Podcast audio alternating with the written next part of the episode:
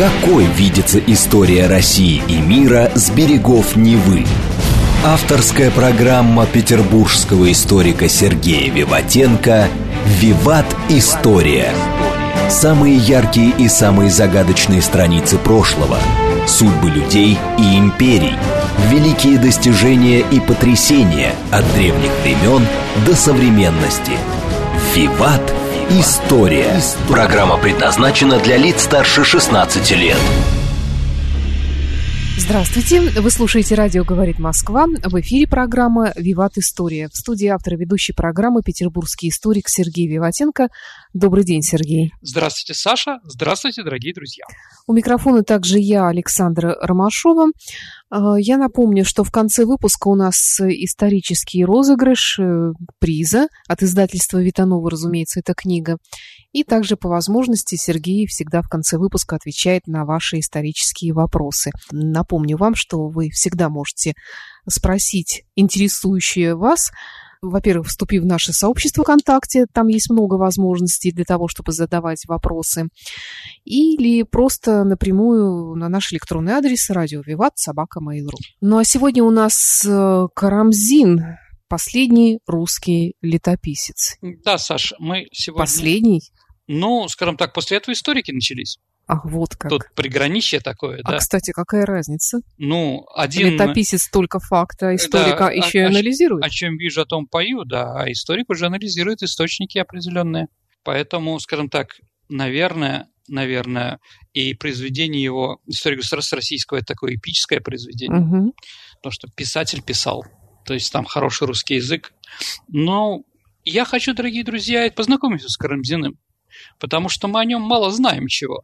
Да. Но считайте мой гражданский долг, да. Я не буду говорить о нем как историки, да, потому что, ну, прошло 200 лет, да, с той поры, да, и источники другие, и по-другому работают историки, ну, и многое там спорного чего-то, вот. Ну, как человек, как личность, как гражданин, это, конечно, один из самых выдающихся людей первой четверти XIX века.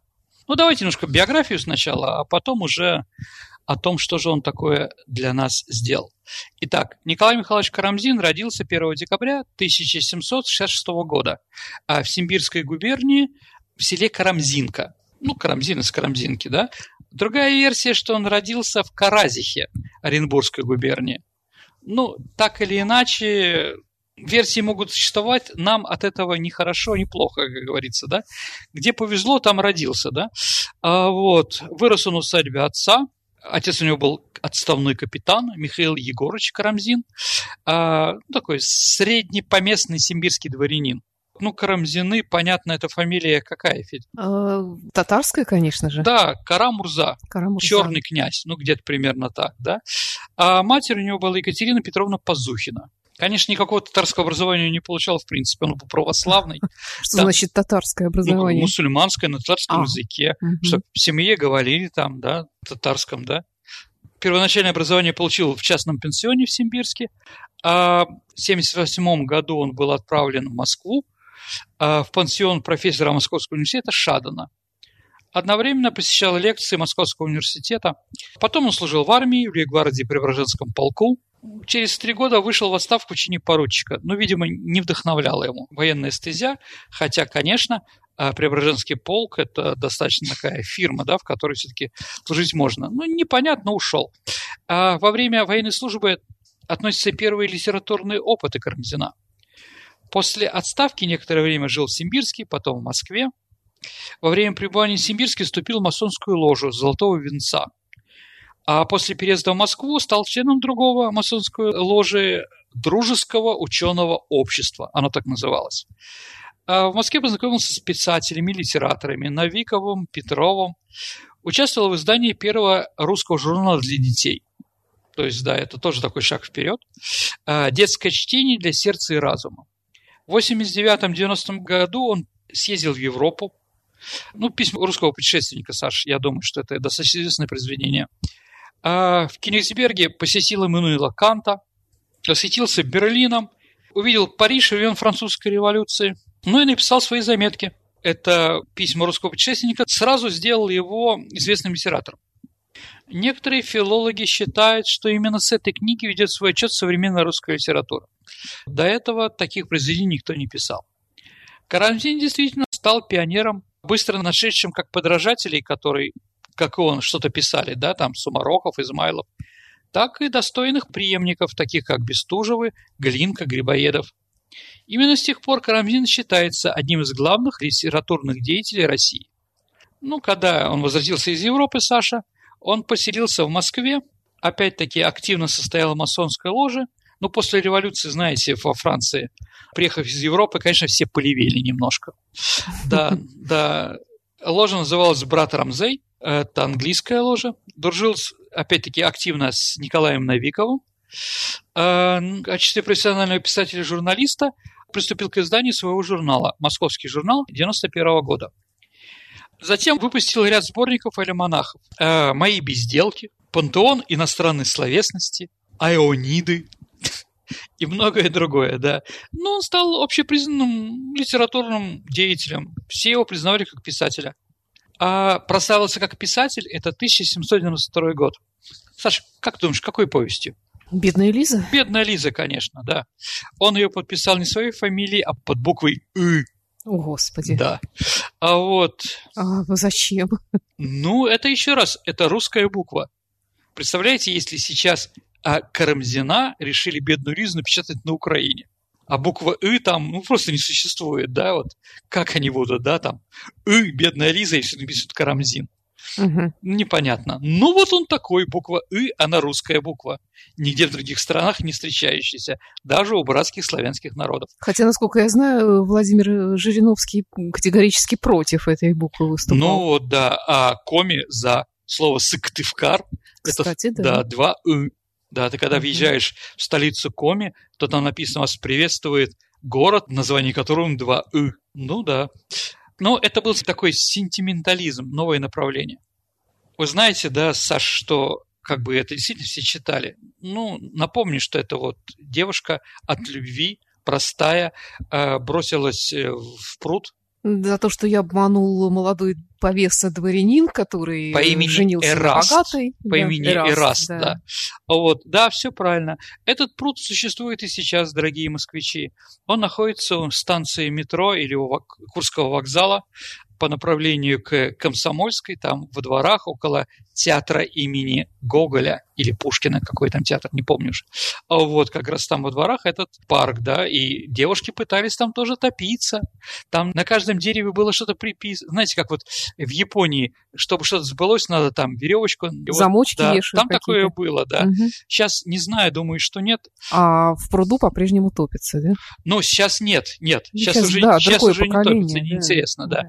Ну и потом Чайковский, «Пиковой даме», там же тоже бедная Лиза топится. Да, Только да, у нас, да, в зимнюю канавку да. бросается. Вот. Вообще, это социальное произведение, потому что дворяне как бы удивились. Как? А простой человек тоже может любить? Это был главный вопрос, который ставили себе аристократки-дворянки, прочитав, да, что простая девушка тоже может любить. Для них это была новость. Это был действительно такой шаг вперед, в котором было понятно, что все равны в своих чувствах, во всяком случае, сто процентов. Карамзин сделал литературу нашей страны гуманной. Об этом-то до этого никто не говорил. Это сказал Герцен, Саша. Ну и Карамзин, вот такой конек у него был. Он толковал самоубийство как проявление крайней свободы человека. То есть в низких произведениях это есть. И только один раз он резко выступил против самоубийства в 1802 году, когда погиб Радищев. Он считал, что Радищев это сделал глупо. Нельзя было это делать. Я думаю, что передачу про Радищева мы тоже когда-нибудь сделаем. Саш, чем знаменит Карамзин для нас? Мы пользуемся его наработками, даже не зная об этом. Ну, он первый, кто начал использовать букву «ё». Это он ее придумал. Скажем так, с немецкого там тоже двоеточие бывает Да, в словах. Вот буква «ё». Умлаут. Да. Слово «слезы» – это первое слово в русском языке, которое было напечатано с буквы «ё». А раньше как было? Слезы Мгм. и все остальное. Кстати, что интересно, что когда в 1912 году вышла газета «Правда», а до конца 42 года, до начала 43-го, там буквы «ё» не было. Вообще советская власть букву «ё» практически не использовала. Ну, сейчас тоже практически не используется. Ну, сейчас опять... Даже не все знают, что она есть в идет клавиатуре. возврат. Так вот, Сталин, Сталин во время награждения офицеров, у которых была фамилия буква «ё», он красным карандашом написал эти точки, и с 43 года в «Правде» стала писаться буква, печататься буква «ё». Ну вот. Чем же еще, какими наработками мы пользуемся? Он придумал большое количество русских слов. Саша, промышленность, впечатление, эпоха, общественность, трогательный, занимательный, вольнодумство, сцена, добросовестность. Это все придуманные слова Карамзиным. Как интересно. Да. Кто бы мог подумать, Мгм. что эти слова кто-то придумывал. Определенно. Вот, их придумал как раз Он их использовал в своих литературных произведениях. Да, да, да, естественно. Он их придумал, а потом использовал. А, ну, такие фразы, которые мы тоже слышали, даже произносим, но не знаем, что их сказал Карамзин. Ничто не ново под луной. Смеяться право не грешно. Это из его произведений. Да? Да. Ну или панталоны, фраг, жилет. Всех этих слов на русском нет. Ну, примерно, да. А Николай I писал, что выучил русский язык по журналу Карамзина «Вестник Европы». То есть, да, там был настоящий русский язык. Он действительно сделал Современный много- язык. современный. А, Там нормально говорили, и там, а, скажем так, были те слова, которые применял Карамзин. А вообще вечера в доме Карамзина были единственным из светского общества Петербурга, в котором говорили на русском языке. Помните салон Анны Павловны Шерр, да? Да, Да, все французское. да. Ну и еще, как тогда говорили, пойдем к Карамзину. Не пойдем. Там не играют, там говорят по-русски. Ну, потому что чем собирались там, да? Ну, в карты перекинуться там. Фараон. Ну, опять-таки, пиковая дама, дорогие друзья, помните, да? Пиковая дама стала популярна именно в 18-го, начале 20 века. Ну, после как Пушкин написал это произведение, все снова стали играть в эту игру. То есть, да, это тоже. Он отличный переводчик. Он перевел на русский язык много интересного. Например, Шекспира он начал переводить. Лучший перевод трагедии Юлии Цезаря считается Карамзинский. Ну, у нас много очень достойных и очень хороших переводчиков. Маршак. Маршак, Лазинский, Пастернак. Да. Вот зал затих, я вышел на подмостке, да? Это же тоже из Гамлета. Заболоцкий. Ну и переводчики других. Если, дорогие друзья, сравнить, ну, Лунгина как перевела, э, это мать известного режиссера, да? Лунгина перевела Карлсона. Это она все придумала. В шведском варианте это скучно и неинтересно. А Вот, да.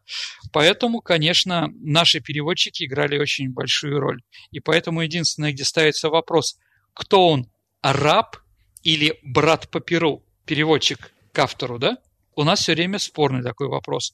Лет 15 назад э, была очень интересная по этому вопросу конференция э, на филологическом факультете у нас. И ответа нет. Но в России принято импровизировать. Ну да, тем более, если принять во внимание, что сейчас делается автоматически, и этот автоматический интернет-переводчик, он э, становится все лучше и лучше, как ни странно. Ну, это понятно, но все равно души-то у него нет. Души нет, да. Ну, там горные вершины спят во тьме ночной, тихие долины. Но это же тоже Лермонтов Да. перевод.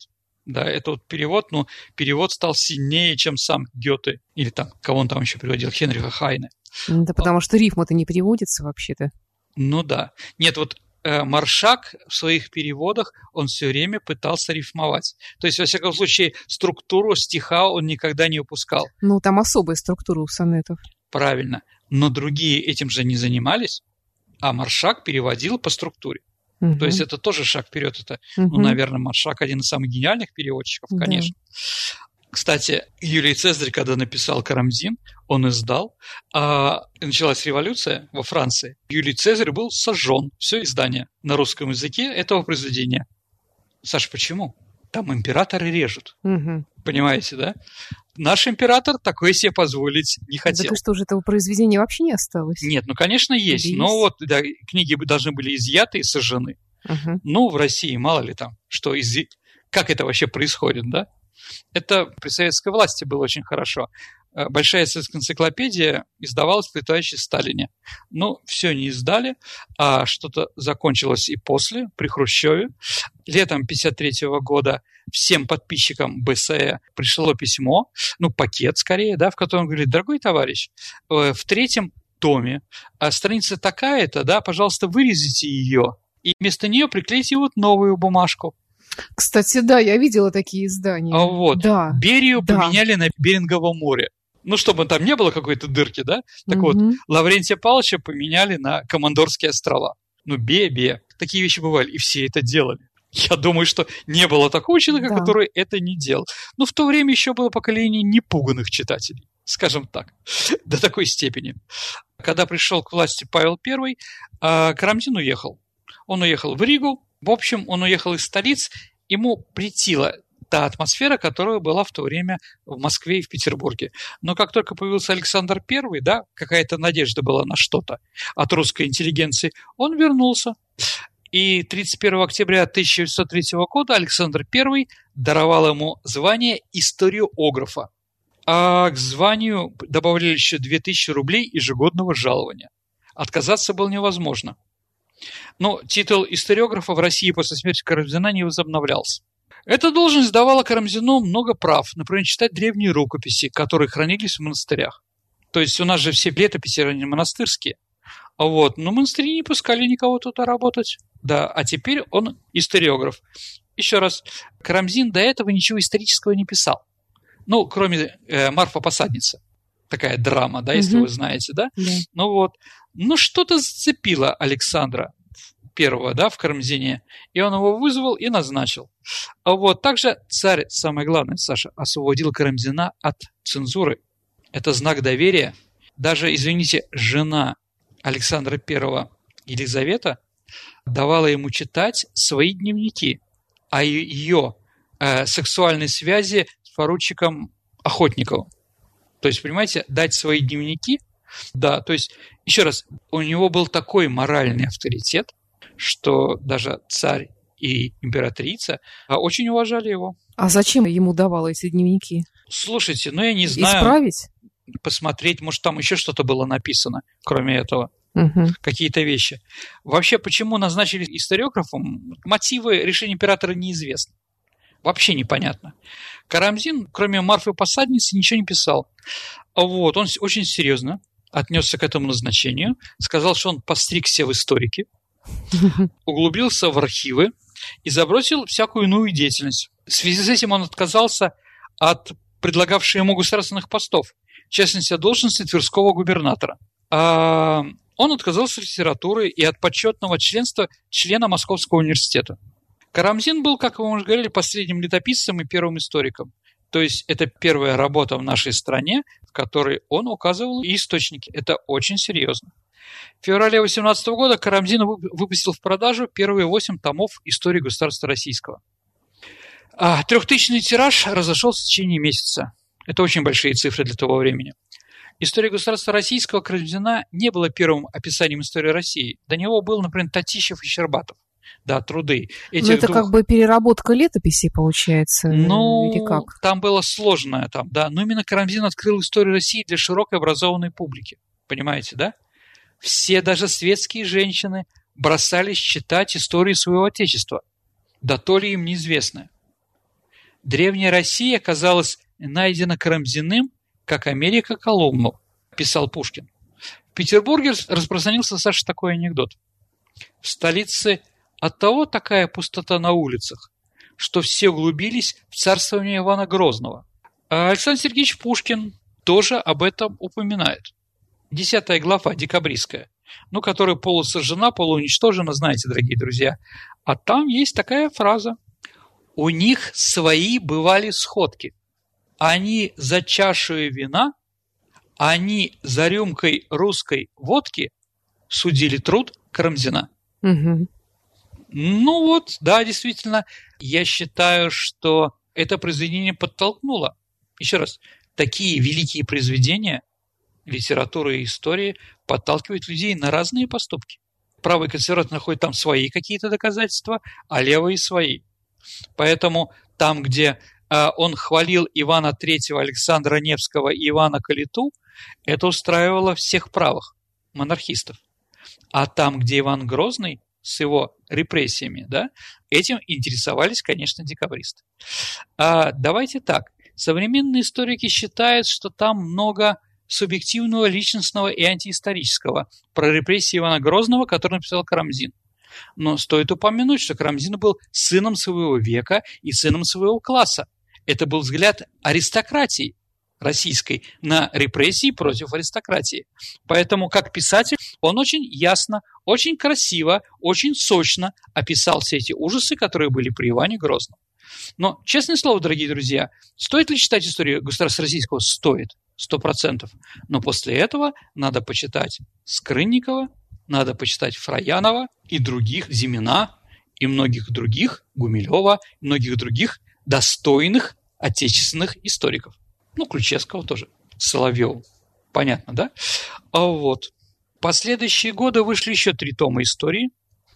Появился ряд переводов ее на главнейшие европейские языки. То есть это было действительно европейское событие такое.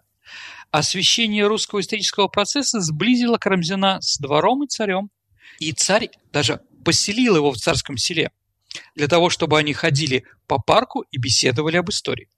Вяземский вспоминал, что когда в мае 1823 года Карамзин заболел нервической горячкой, я не знаю, что это за болезнь, хм. но горячка это понятно, угу.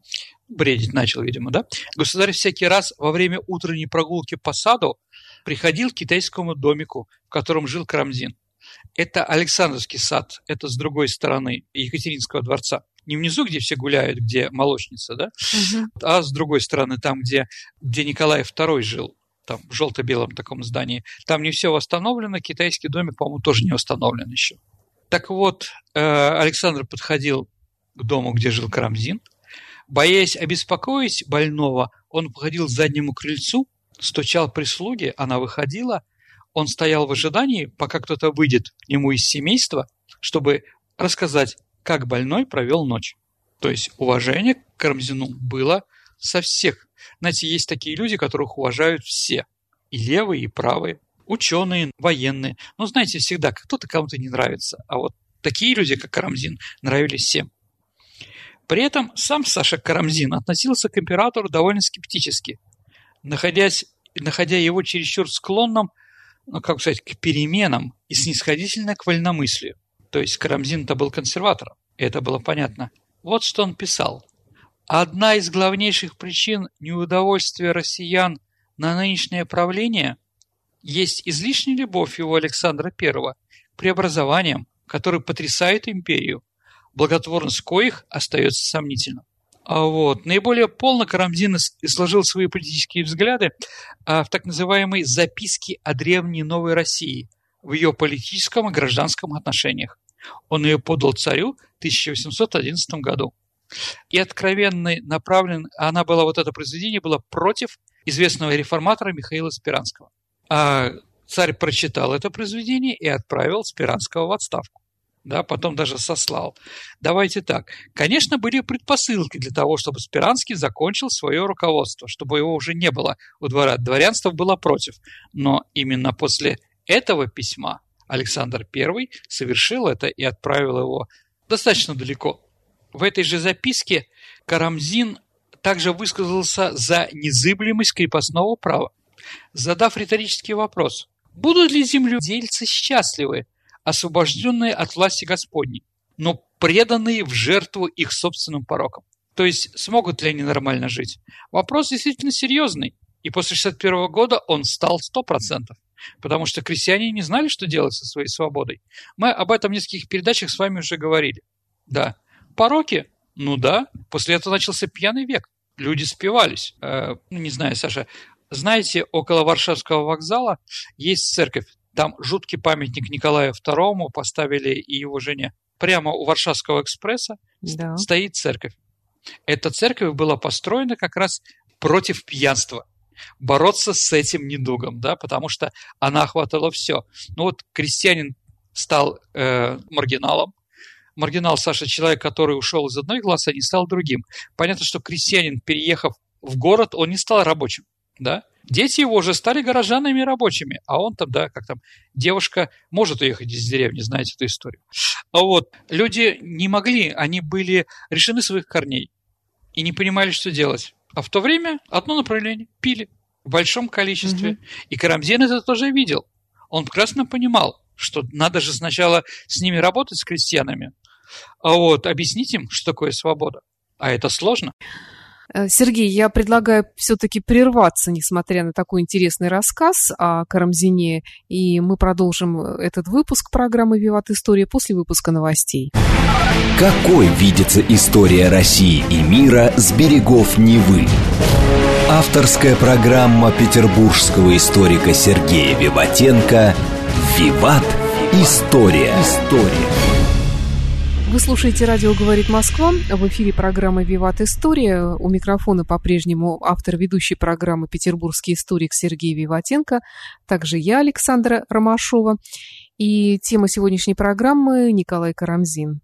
Итак, из современных реалий давайте вернемся в XIX век. Также, извините, наши родители а, обожглись в начале 90-х годов, когда им дали эту свободу. Куда ваучеры свои потратили? Понимаете, да? Квартиры свои, там МММ. Не от большого же ума вкладывали деньги в эти. Ну, справедливости ради, это не только в России, это по всему миру. Это вообще природа человечества такова. Я думаю, Саша, большая часть поколения, которое сейчас, вряд ли положит свои деньги в МММ. Ну, примерно ну, говоря. Безусловно, потому что мы теперь уже знаем о том, что это Ученые. было. Ученые. Понятно. Ну, да. Власть есть для народа не тиранство, пишет Карамзин, а защита от тиранства. Вот как он видел императора, да, а, разбивая сию благодетельную эгиду, народ делается жертвой ужасных бедствий. Учреждение древности имеет магическую силу, которая не может быть заменена никакой силой ума. С доверительностью к мудрости властей должны частные люди жить спокойно, повинуясь охотно. И заканчивая. Конституция нам не нужна. Дайте нам, Ваше Императорское Величество, 50 умных и добродетельных губернаторов – и все будет хорошо. Ну, идеализм тут существует, да, определенно. конечно. Но с другой стороны, Карамзин знал, о чем говорил. Карамзин видел французскую революцию. Видел, чем все это закончилось. Видел, что происходит в Париже в это время. Ну а в России бунт бессмысленный беспощадный, скажет его младший собрат по перу. Карамзин историк, давайте еще раз я все-таки об этом скажу, наверное, не претендовал на беспристрастность и своих консервативно-монархических убеждений не скрывал. На сколько лет он говорил, что едет в Турцию, если в России отменят цензуру. Почему именно в Турцию, интересно? Там точно не отменят. Ну, потому что в Европе уже отменили цензуру к тому времени практически. Карамзин, чем он знаменит, нашел и опубликовал Ипатьевскую летопись. И еще чем он знаменит, он опубликовал впервые «Хождение за три моря» Афанасия Никитина. Доселе не знали, что честь одного из древнейших европейских путешествий в Индию принадлежит России, писал он. Что индусы слышали об ней прежде, нежели о Португалии, Голландии и Англии. В то время как Васко де Гама единственный мыслил еще о возможности найти путь от Африки к, Индостану, наш тверянин уже купечествовал на берегу Малабара. С гордостью писал он. Ну, если мы говорим про историю еще, Карамзин впервые употребил слово «иго», Угу. До этого никто так, конечно, не говорил. Это слово он вплел применительно к периоду ордынского господства над Русью. Но еще эпитет «мудрый» в отношении князя Ярослава. Ну да, то есть... Назвал его мудрым, да? да? Это закрепилось его именно... никто да? так как не интересно. называл определенно. Ну, понятно, что Владимира Святым тоже никто не называл. Угу. Ну и первое упоминание, если мы говорим о святополке Окаянном, что он окаянный, произошло в лет всех 300 лет после смерти его. С другой стороны, если бы Святополк победил, я думаю, окаянным был бы Ярослав. А Святополк был бы мудрым. Некоторые историки, кстати, доказывают, что, наверное, так бы и было бы. А Иван Грозный?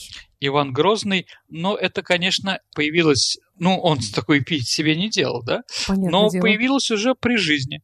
Но Саша Грозный – это же не жестокий, да? Это скорее... Суровый, но справедливый. Суровый, но справедливый, да. И при том же ни одного его так называли, там, Грозный, там еще там был Грозный очень, например, русский князь. Да? Да. Не помню, как его звали, к сожалению. Вот, ну вы посмотрите. То есть Грозный – это все-таки не страшно, да. Ну, на английский язык это переводится Terrible. как terrible, да, как страшный. Может быть, у них такое отношение к нашей истории, что именно так. У нас все-таки немножко по-другому. Да, страшным его никто не называл. Даже седьмая жена. Ну да ладно. А в своем труде Карамзин выступает больше как писатель, чем историк. Он описывает исторические факты, но он как писатель не может просто так писать. Он заботится о красоте языка, о сочности. Он писал, как считал нужным, да, а не так, как в научной среде принято, да. Менее всего старался делать какие-либо выводы из описаемых им событий. Тоже такой нарратив, да. Сами решайте, что там, чего там, да. А вот другой вопрос, что если он делал бы выводы, может быть, все-таки цензура бы и появилась. Но он был личным самоцензором, да. Тем не менее, высокую научную ценность представляет его комментарии, которые содержат множество выписок из рукописей, а, которые большей частью э, впервые были опубликованы Карамзиным. Еще скажу, что некоторые из этих рукописей больше уже не существуют. Ну, пожар московский, понимаете, Мгм. да? Он с третьего года, историограф, да? А там, извините, да, источники у нас по церквям, по монастырям. Также погибло же ведь и слово о полку Игореве. Поэтому вот почему мы в меньшей степени публикуем Татищевскую историю или князя Щербатова, это дедушка Чадаева, а, считаем, что история начинается с этого момента, с, а, с Карамзина, потому что многие источники, о которых он говорит, эти два историка, которые описывают, да, они не сохранились. Можем ли в это верить? То есть, а если только один источник, это тоже спорный вопрос. Нужно как минимум три. Тогда мы пишем уже более четко. Кстати, у Карамзина это было, когда он писал и утверждал, когда у него было три источника. Это, наверное, правильно. То есть различных источников. Ну, да, давайте я еще раз повторюсь. Это дворянский аристократический взгляд на историю нашей страны.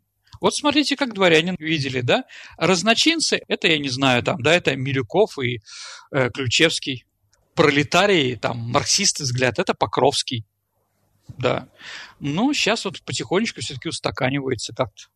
Вот, мы можем уже взглянуть на нашу историю без каких-то классовых подходов и взглядов. Дворянство, пишет Карамзин, есть душа и благородный образ всего народа. Он, конечно, осуждал некоторых роскошных людей за суетную расточительность, платящие 100 рублей за ананас для десерта, но все равно он был человек своего класса. В его истории изящность простота доказывают нас без всякого пристрастия необходимость самовластия и прелести кнута. Такую эпиграмму про него написал современник. Вот, ну да, с этим можно согласиться. Карамзин скончался Саша от чехотки 22 мая 1926 года в Санкт-Петербурге. По преданию, смерть его стала следствием простуды, полученным 14 декабря 25 года. Он пришел на Сенатскую площадь, он не был декабристом. Пришел посмотреть, Конечно, как историк. умница. Умер, простудившись смертельно 14 декабря на Сенатской площади. Без шляпы выскочил из дворца смотреть историю, как заявляли в то время. Но посмотрел историю. Восстание декабристов сокрушило идеальный проект и все усилия Александра I, его историографа, на нравственное обновление самодержавия. Понятно, что после такого восстания Николай I этим заниматься не мог. Это как если бы кто-то подошел к играющим в шахматы, опрокинул доску и стал ее бить по головам шахматистам, сказал один остромыслящий человек того времени. Кровь, пролившаяся на Сенатской площади, была для Карамзина не просто дурным, а страшным предназнаменованием. То есть его Сенатская площадь убила не простудой, а убила действием, которое там было. Он понимал, что доброго, просвещенного и справедливого царствования в России уже никогда не будет. Ну да, ну и, конечно, 14 он там бегал без шубы целый день. Пять или шесть камней упали у его ног, как он вспоминает. То есть люди там кидали. В полночь он с сыновьями еще раз ходил по городу, видел следы крови на снегу. Вскоре он заболел пневмонией, осложненной после которой, осложнения которой оказались смертельными. Поэтому я считаю, Саша, что на Сенатской площади убили не только героя Отечественной войны Милорадовича, но и убили Карамзина. Корабль, назначенный Николаем Первым, чтобы привезти Карамзина по совету врачей в солнечную теплую Италию, где его можно было спасти, так и остался на рейде. Да, он умер. Похоронен он, Саша, на Тихвинском кладбище Александра Невской лавры. Ну, давайте, как бы я еще несколько фраз исторически скажу Карамзина, что он очень современный и как литератор красивый. А Василий Темный стал править в слепоте, оказывая более государственной прозорливости, нежели доселе. Угу. Ну или там поскреби любого русского и обязательно найдешь там татарина. И как ни Карамзину это говорить, да. Фридрих II говорил, что от желудка идет вся культура. Наполеон I говорил, что от желудка происходит все революции. А Карамзин, споря с ними, говорил, что только жить желудком – это жить без смысла. Это, еще раз, три взгляда трех наций на эту ситуацию. Ну, ну это так по-русски романтично. Да, да. А Карамзин стал инициатором сооружения знаменитого памятника Минину и Пожарскому в Москве. Да, поэтому простым людям памятники до этого у нас не ставили. Ну, у нас говорят, что первый памятник а простому человеку – это памятник Крылову в летнем саду. В Петербурге может быть, да. Ну, там царям только ставили, да.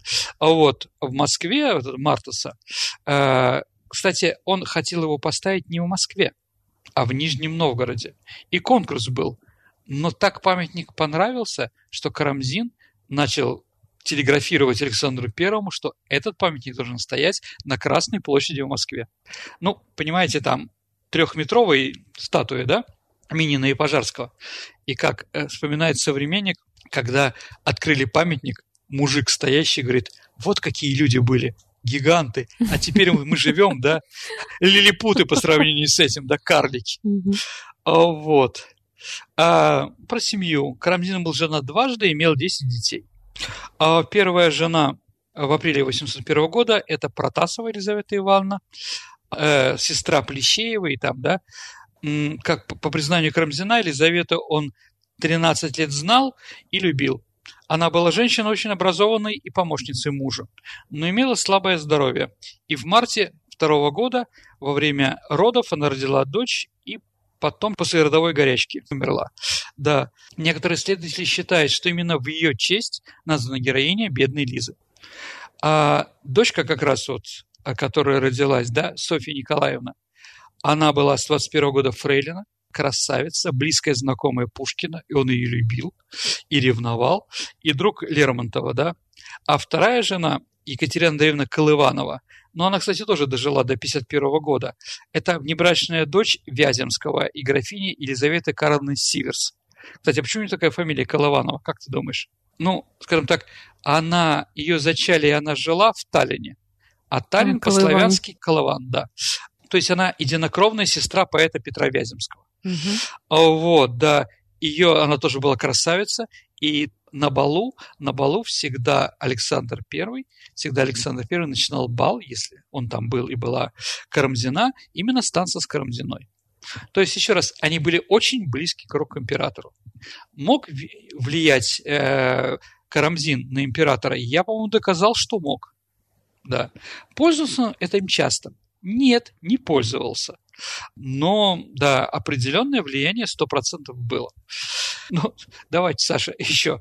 К сожалению, так э, Карамзину не повезло. Он родился в 66 году, 1700. Поэтому столетие со дня рождения Карамзина, да, юбилеи, всегда были у нас потрясениями. В день, когда должны были праздновать столетие Карамзина, Каракозов стрелял в царя, начался террор, поэтому праздники решили отменить.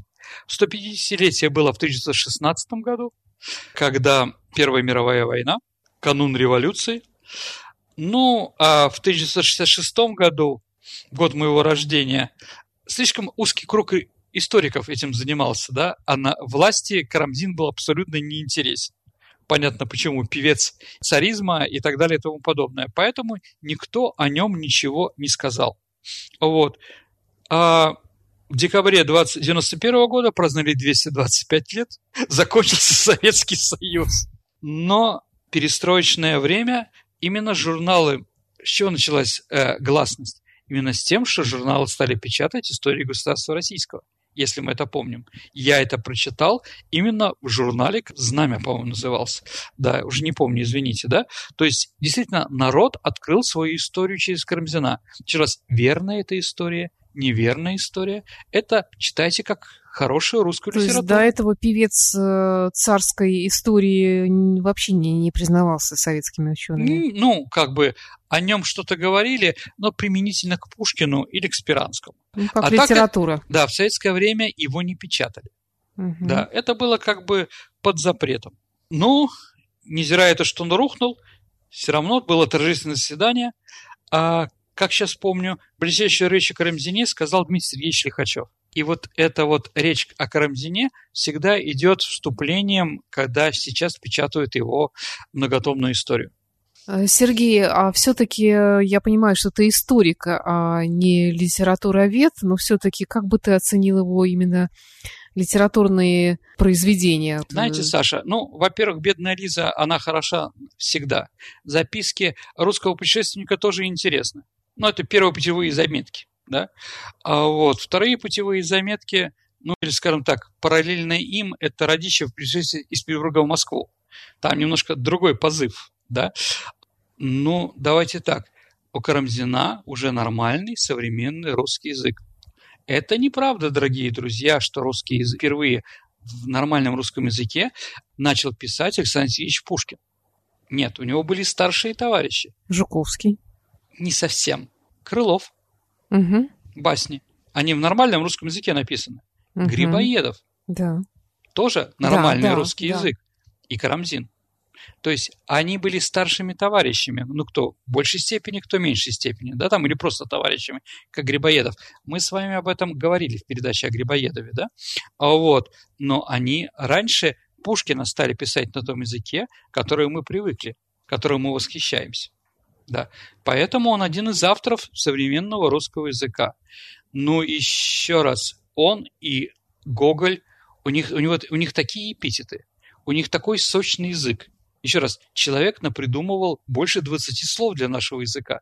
Понимаете, да? То есть ему не устраивали те рамки, в которых был русский язык.